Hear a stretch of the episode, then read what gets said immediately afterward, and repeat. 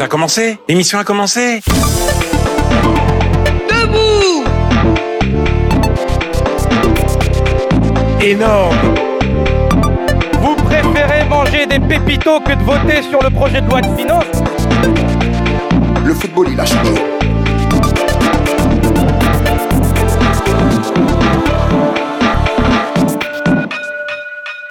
Good morning tour. Bonjour à toutes et à tous, bienvenue dans la matinale des étudiants de l'école publique de journalisme de Tours. C'est un plaisir de vous retrouver en ce vendredi 6 octobre pour vous accompagner pendant une petite heure. J'ai le plaisir d'être accompagné de Kelvin. Salut. Salut à toi Théo, bonjour à toutes et à tous, c'est un plaisir de vous retrouver ce matin. Au programme, Camille nous parlera du rejet des eaux de la centrale de Fukushima dans la mer du Japon par le Japon et ce que cela implique. On continuera avec le flash info présenté par Maël. Ensuite, Lou évoquera le syndrome du Missing White Woman, en français le syndrome de la femme blanche disparue. Pour tout comprendre, rendez-vous dans quelques minutes. À suivre aussi les états généraux de l'information avec Inès, l'astrologie avec Juliette, le journal des sports avec toi Théo. Et puis je vous emmènerai pour ma part à la clinique du street art à Tours.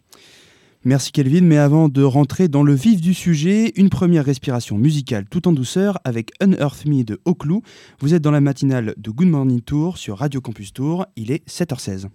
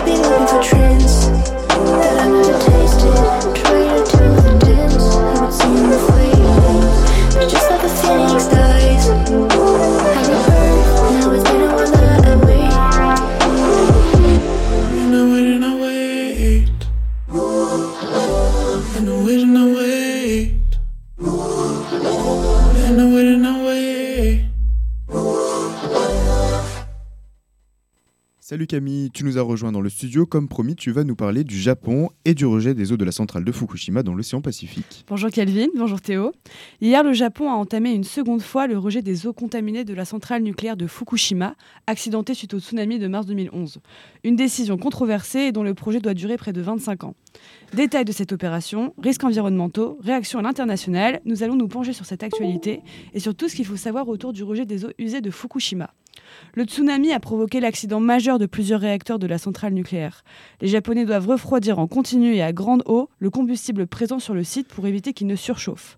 Deux ans après la catastrophe, les capacités de stockage de l'eau de la centrale arrivent à saturation.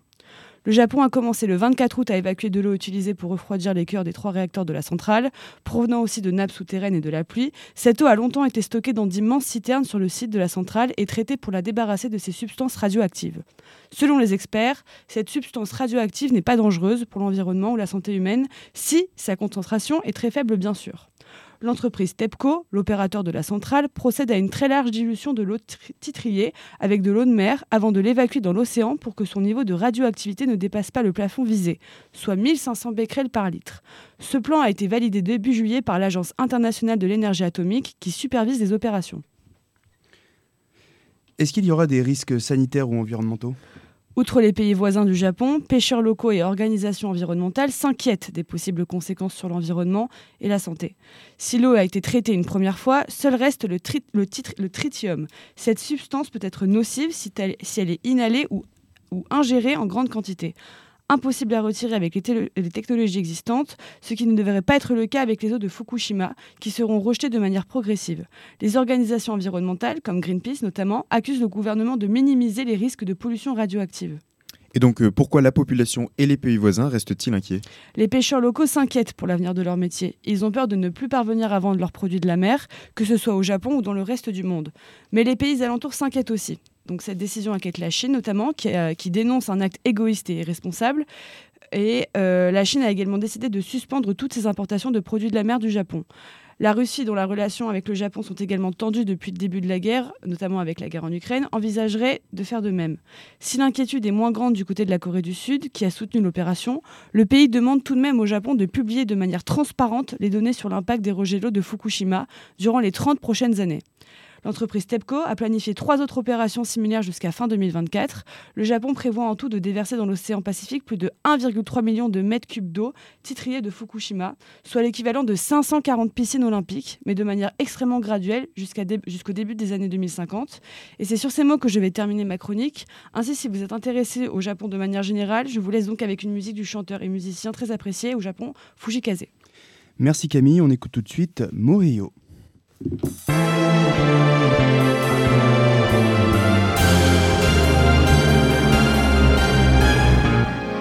げた顔を引っ提げて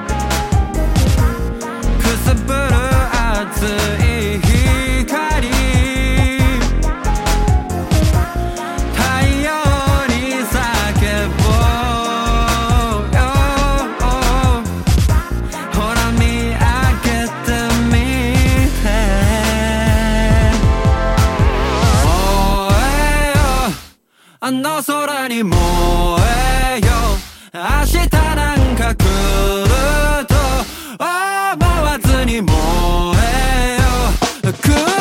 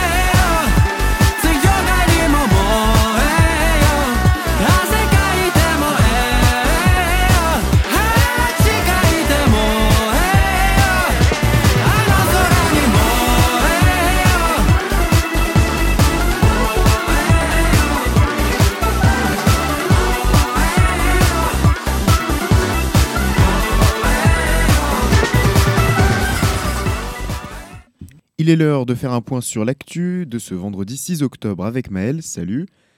Bonjour Kelvin, bonjour à tous. Bonjour Théo aussi. Il est 7h27, voici les titres.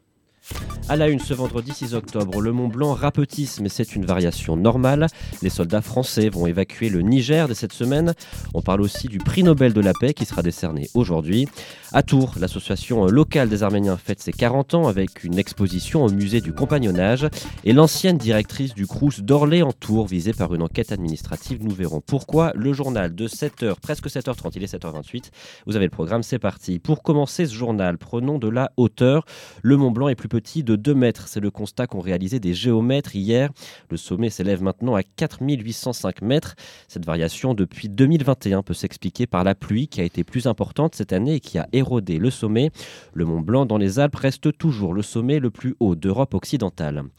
L'évacuation des, troupes françaises du Niger va débuter cette semaine. 1400 soldats s'apprêtent à quitter le pays d'Afrique de l'Ouest dans un contexte toujours tendu avec la junte militaire au pouvoir depuis juillet dernier. Le matériel pourrait revenir sur le territoire national ou être déployé dans l'État voisin du Tchad.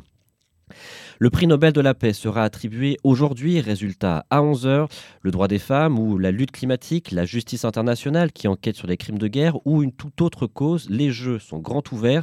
Comme chaque année, les spéculations vont bon train, mais avec l'état de la planète marqué par la poursuite de la guerre en Ukraine, les tensions entre les États-Unis et la Chine, eh bien ces pronostics sont encore plus compliqués. L'Union des Arméniens du Centre fête ses 40 ans depuis le 30 septembre et ce jusqu'au 15 octobre. L'association organise plusieurs événements à Tours, dont une exposition au musée du compagnonnage rue nationale. Laura Bléré s'est rendue sur place. Reportage. Dans la salle capitulaire du musée du compagnonnage de Tours, Alain Garabadian, président de l'Union des Arméniens du Centre, et Philippe Ouzounian, vice-président, tiennent une permanence. Une exposition sur les Arméniens et le peuple arménien, sur son histoire. L'association se mobilise depuis 40 ans pour mettre en avant la culture et le peuple arménien, notamment les drames de son histoire comme le génocide de 1915, explique Philippe Ouzounian. Nous avons réalisé des spectacles, des expositions, fait venir des conférenciers. Ça a été le cas en 2005 pour l'année de l'Arménie en France. Ça a été évidemment le cas en 2015 pour le centenaire du génocide. Et en 2007, nous avons, à côté de la bibliothèque de Tours, inauguré une stèle en mémoire des victimes du génocide. La capitulation des autorités sécessionnistes du Haut-Karabakh, enclave majoritairement peuplée d'Arméniens, face à l'Azerbaïdjan le 20 septembre dernier, donne une teinte particulière à cet anniversaire. Bien que l'Union n'ait pas fait de campagne de dons, comme elle l'avait déjà fait par le passé. En ce moment, nous sommes entièrement mobilisés sur nos actions ici en Touraine, sans oublier ce qui se passe là-bas, parce que c'est dramatique. L'exposition au musée du compagnonnage se termine samedi 8 octobre, mais d'autres événements sont à découvrir jusqu'au dimanche 15. Reportage Laura Bléré pour Good Morning Tour. L'Union locale des Arméniens organise mercredi prochain une conférence à la bibliothèque de Tours où est conservé un, un manuscrit arménien du XVIe siècle deux enfants de l'ancienne directrice du Crous logés dans une résidence étudiante alors qu'ils ne sont pas dans les critères d'attribution. Les chambres du Crous sont normalement réservées aux étudiants à faible revenu, mais ce n'est pas le cas de Florence Alary, l'ancienne directrice, qui a réussi à loger deux de ses enfants euh, dans une résidence de Tours. C'est Mediapart qui a révélé l'affaire, relayée par France Bleu Touraine. Le Crous d'Orléans-Tours a ouvert une enquête administrative. Et pour finir ce journal, mettons les voiles, mais sur un cargo, puisque oui, un cargo à voile a été inauguré à Bordeaux hier. Le projet de ce bateau est porté par Ariane Group qui construit la fusée du même nom. Ce navire d'un nouveau genre va donc transporter les pièces qui composent la fusée Ariane entre l'Europe et l'Amérique du Sud. Les quatre voiles sur le bateau vont permettre d'économiser 30 à 40% de carburant par an, explique Ariane Group. Le bateau nommé Canopée est en effet utilisé pour transporter donc les, les pièces de la fusée entre l'Europe et la Guyane. Merci Maël, tu parlais euh, de Canopée, eh bien on écoute euh, d'ailleurs tout de suite Canopée de Polo et. Il est 7h31 sur euh, Radio Campus Tour.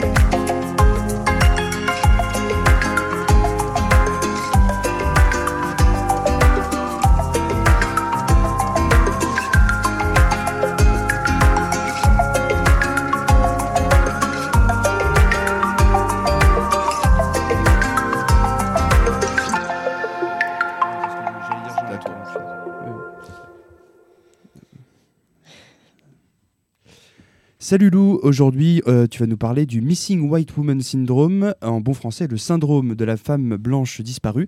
Quand cette expression a-t-elle été utilisée pour la première fois? Alors, elle a été utilisée pour la première fois en 2004 par la journaliste Gwen Ifield, lauréate du prix Peabody.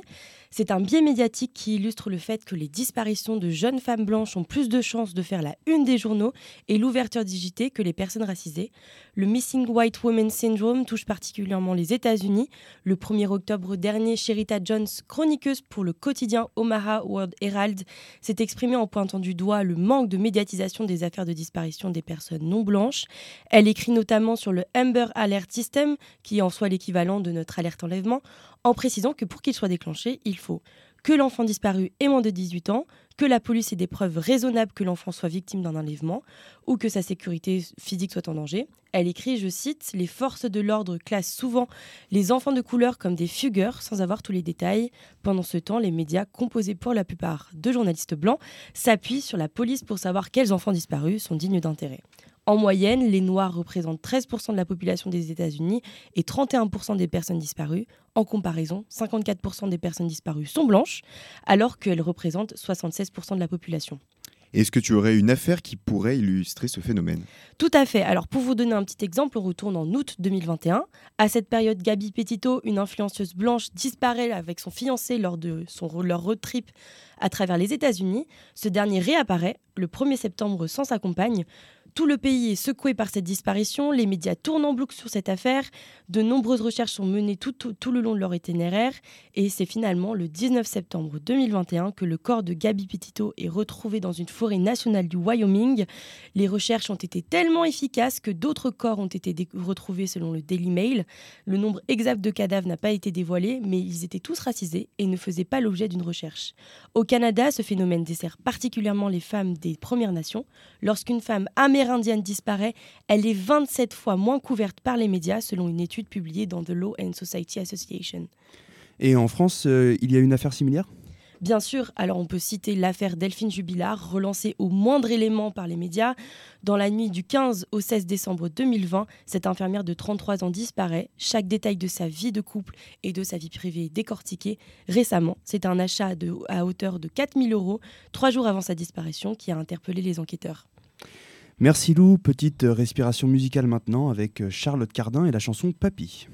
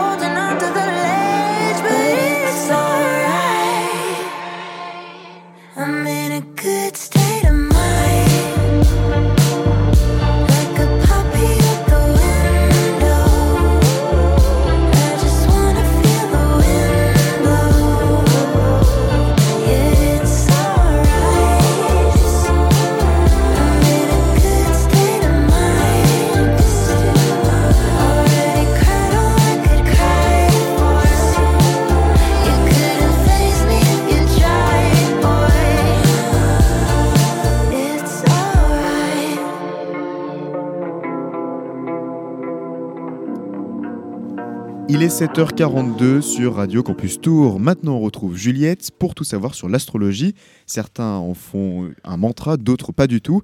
Et c'est toi qui vas nous résumer donc l'astrologie. On t'écoute, Juliette. Bonjour Kelvin, bonjour Théo. Effectivement, souvent moquée, l'astrologie est une discipline millénaire qui trouve ses racines dans les anciennes civilisations, qui observaient les mouvements célestes et y associaient des significations symboliques. C'est un langage subtil reliant l'univers et l'humanité. Elle est souvent mal comprise et réduite à un simple signe solaire qui n'a pas de signification vraiment.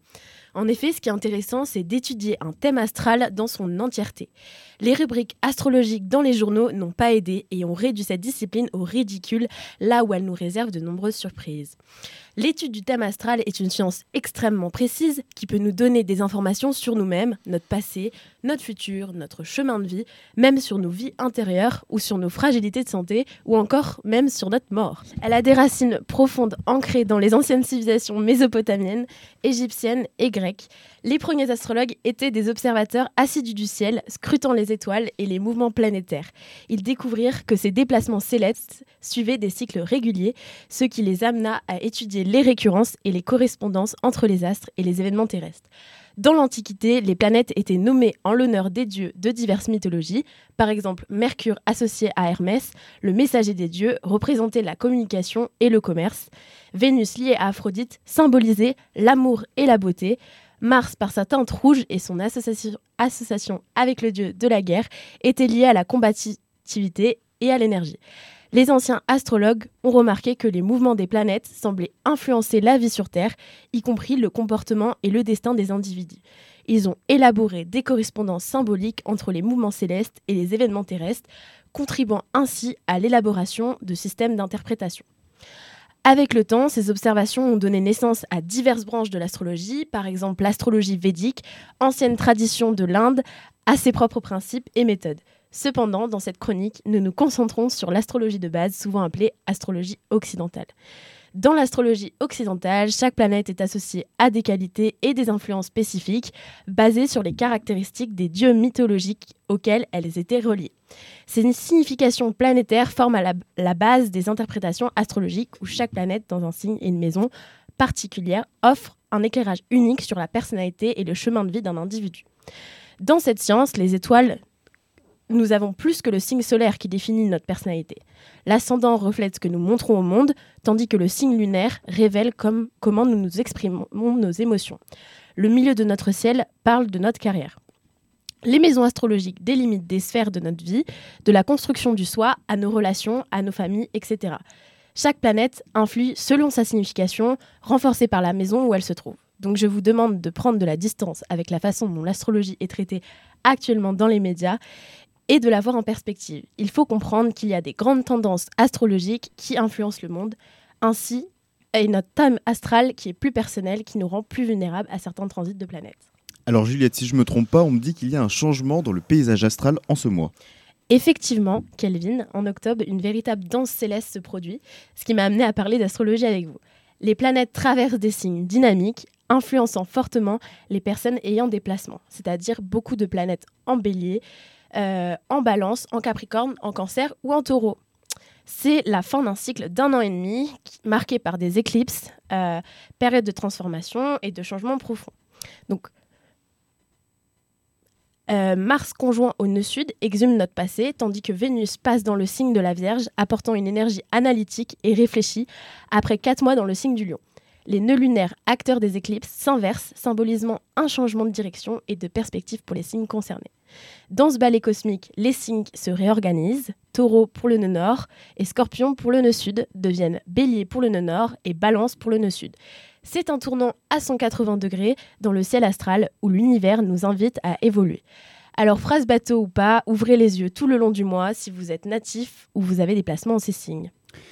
Merci Juliette, Euh, on reste dans le thème de la spiritualité justement avec euh, Pretty Girl Magic de Moonlight Scorpio. My skin is glowing, my energy is flowing, confidence growing, blow up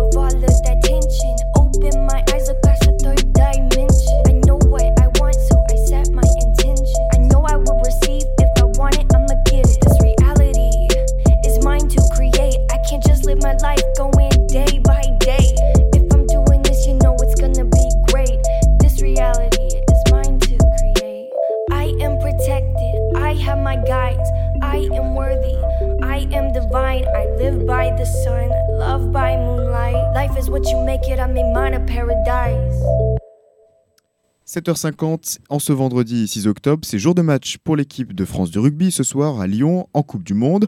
On voit cela tout de suite dans le journal des sports avec toi Théo.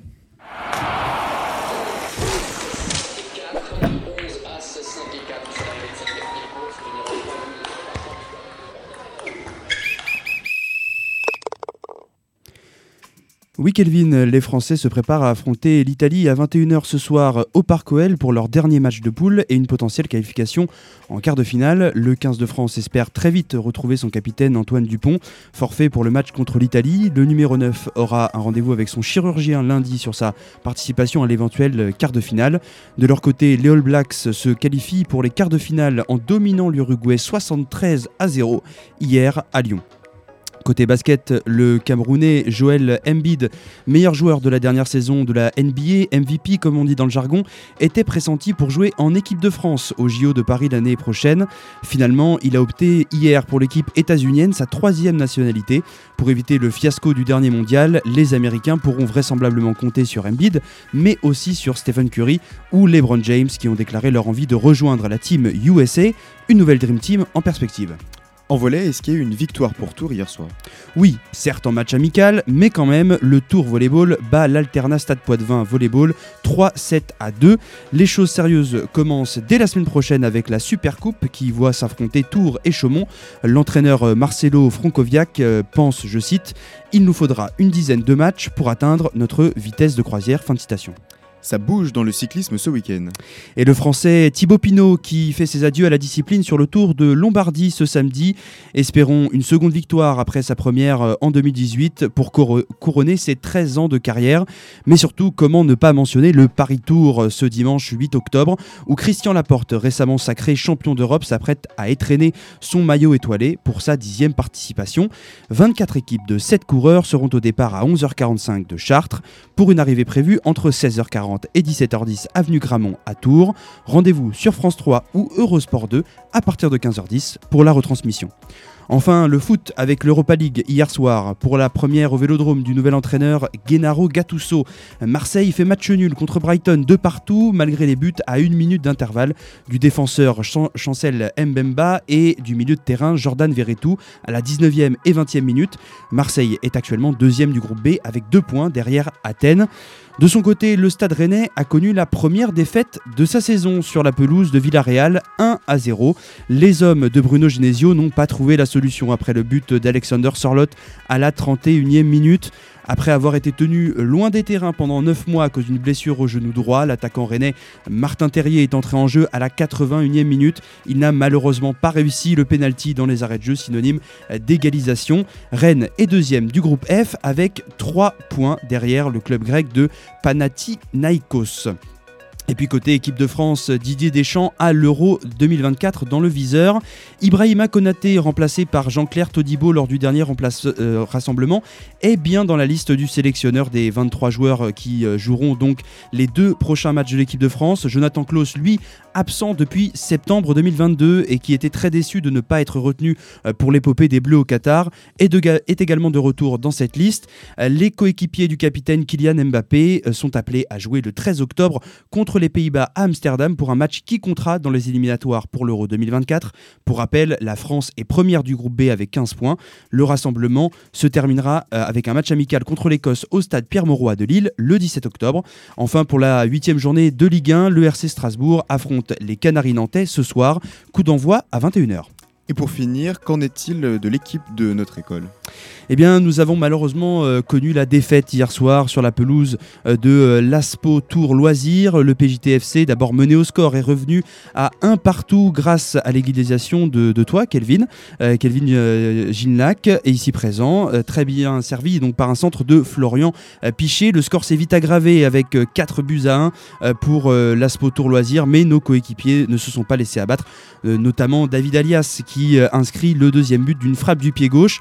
Ça n'aura malheureusement pas suffi. Score final 5 buts à 2, euh, mais un avenir très prometteur pour les joueurs de l'EPJTFC. À saluer également la belle performance du gardien Thomas Langeard, décisif à plusieurs moments clés du match. Merci beaucoup Théo pour euh, ce tour de l'actualité sportive et le prochain match de l'EPJT est lundi prochain. On poursuit en musique avec Franco Michalizzi et le thème Sadness.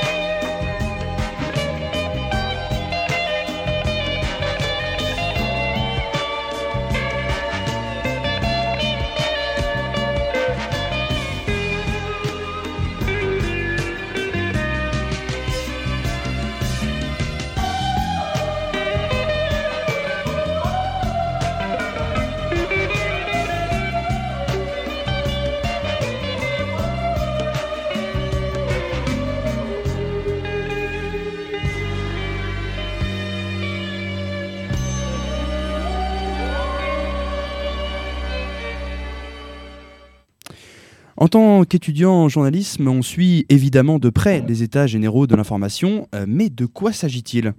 Bonne question Théo. C'était une promesse de la campagne d'Emmanuel Macron en 2022. Les États généraux de l'information ont débuté le mardi 3 octobre. Leur but est de réconcilier les Français avec les médias. Ces États généraux permettront d'écouter les attentes des citoyens sur les médias et l'information. Un Tour de France sera organisé où chacun pourra s'exprimer et enrichir les conclusions que rendra le comité de pilotage au plus tard en juin 2024. Les Français sont appelés à faire des propositions lors d'une consultation en ligne ouverte jusqu'au 12 novembre euh, qui est accessible via le site état-généraux-information.fr. Alors Inès, qui compose le comité de pilotage de ces États généraux? Ce comité indépendant est composé de cinq membres. Son président est Bruno Lasserre, à la tête de la commission d'accès aux documents administratifs, c'est-à-dire le CADA, le secrétaire général de Reporters sans frontières, Christophe Deloire, et délégué général du comité de pilotage. Il y a aussi un ancien vice-président du Conseil d'État, une dirigeante de la Poste, une chercheuse et une, inspectrice générale des finances. Tous travailleront en lien avec la journaliste philippine Maria Ressa, récompensée par le prix Nobel de la paix en 2021. Et quelles thématiques seront abordées? La lutte contre la désinformation et les fake news, l'intelligence artificielle, les réseaux sociaux et les ingérences étrangères, mais aussi de l'acquisition des médias par les milliardaires comme Vincent Bolloré, Patrick Drahi, Arnaud Lagardère, Xavier Niel et j'en passe. Pour vous donner quelques chiffres sur la situation en France, l'Institut Reuters vient de publier une étude mondiale qui montre que 20% des 18-24 ans s'informent via TikTok. En France, le dernier baromètre Cantar Lacroix, paru en janvier, révélait que ces plateformes étaient la deuxième source quotidienne d'information des jeunes adultes, juste après les journaux télévisés. Alors dans quel contexte euh, cet événement se tient-il? Ce Tour de France a été annoncé le 13 juillet en pleine grève des journalistes du Journal du Dimanche contre la nomination de Geoffroy Lejeune à la tête de leur rédaction, ancien directeur de Valeurs Actuelles. Plus récemment, le Parlement européen a donné un premier feu vert, mardi 3 octobre, à une loi destinée à défendre le pluralisme et l'indépendance des médias ainsi que le secret des sources. Cette décision fait écho à la mise en garde à vue d'Ariane Lavrieux, journaliste du média d'investigation Disclose, le mardi 19 septembre à Marseille dans le cadre d'une enquête publiée en novembre 2021 qui révélait un possible détournement égyptien d'une opération de renseignement française dans le pays. Après pratiquement 40 heures d'interrogatoire, Ariane Lavrieux a été relâchée le mercredi 20 septembre vers 21h, libre et sans poursuite à ce stade. Ce n'est pas la seule. Le 21 septembre dernier, Libération a dénoncé la convocation de trois de ses reporters, Ismaël Alissat, Fabien Lebouc et Antoine Schirer, convoqués suite à la publication d'une série d'articles sur la mort d'Amin Leknoun, tué par un policier de la BAC à Neuville-en-Ferrin dans le Nord. Eh bien, merci beaucoup à toi, Inès, pour cet éclairage. La prochaine musique est toute trouvée. On écoute Le journaliste des acrobates. Surtout, euh, ne touchez à rien, ne bougez pas, restez avec nous. Dans un instant, le reste de l'actualité.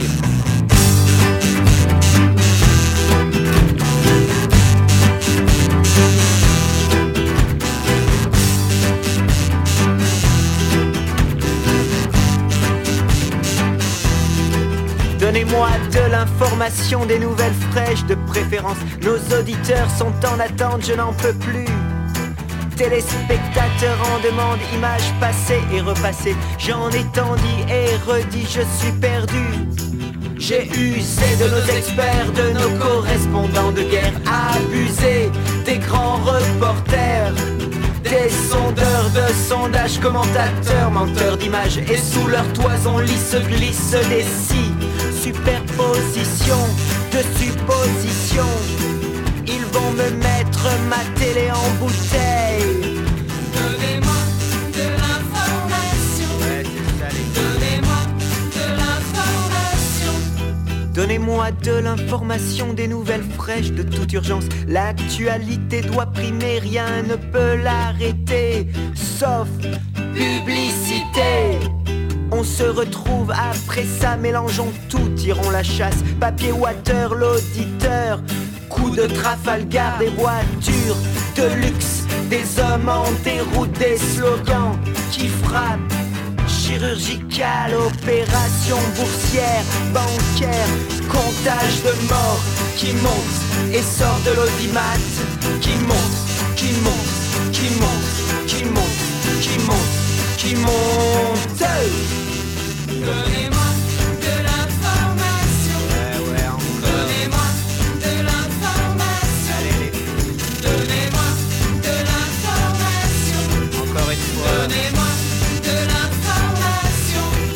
Donnez-moi de l'information. Des nouvelles fraîches en abondance, des révélations impromptues pour mon prompteur abattu. Des débats animés, Plein de manies et de tics, journalistiques, manichéens et deux, et trois. On se contente actif. D'un flot de superlatifs. À chaque instant son plus ceci. Et chacun veut son plus cela. Et tous pour un et tous pourris On simplifie, ça amplifie. Édition spéciale, édition spéciale. Une interview de l'homme qu'aurait vu l'homme qui n'a rien vu. Mais moi j'ai tout entendu. Oui tout entendu, oui moi j'ai tout entendu. Oui tout entendu, oui moi j'ai tout entendu Oui tout entendu, oui moi j'ai tout entendu. Oui tout entendu, oui moi j'ai tout entendu. Oui tout entendu, oui moi j'ai tout entendu. Oui tout entendu. Donnez-moi de l'information, des nouvelles fraîches de préférence. Donnez-moi de l'information, des nouvelles fraîches en abondance. Donnez-moi de l'information, des nouvelles fraîches de toute urgence. Donnez-moi de l'information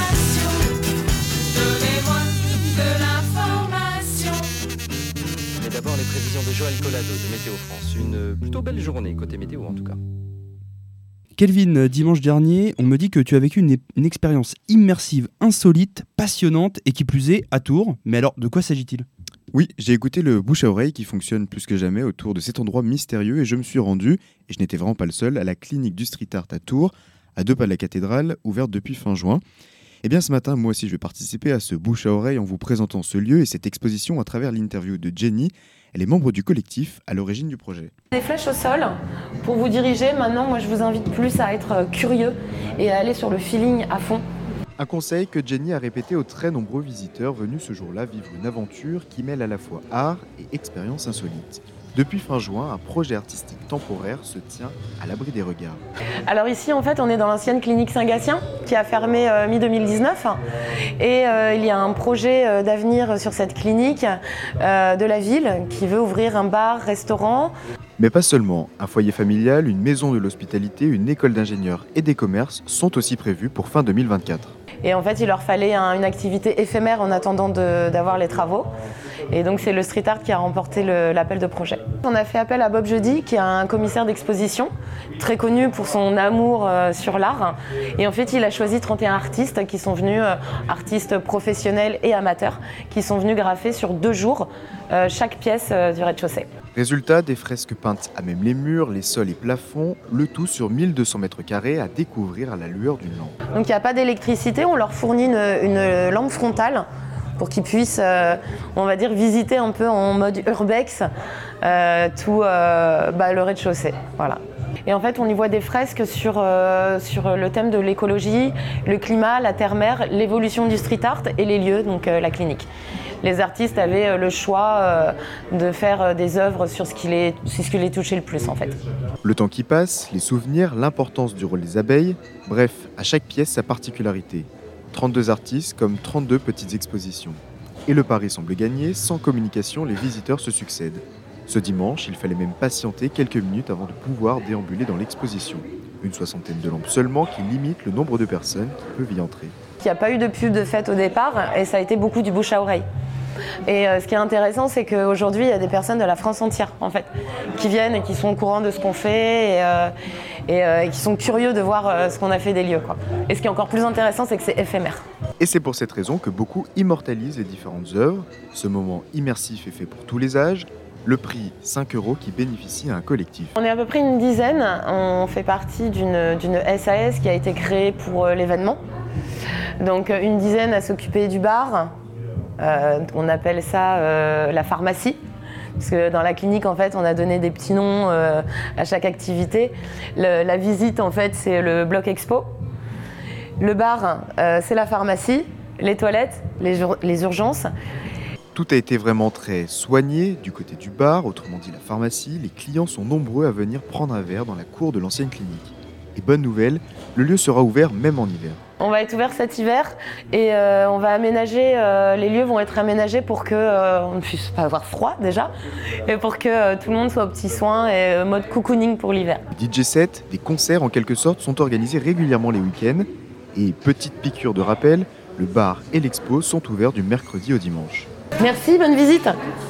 Au contraire, prenez des photos puisque c'est éphémère. hein, donc, des œuvres que vous ne reverrez plus jamais.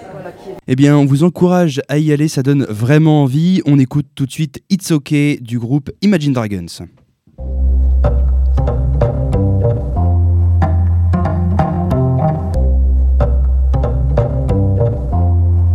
She could always hear every word they say. Everybody walks like they just know the way.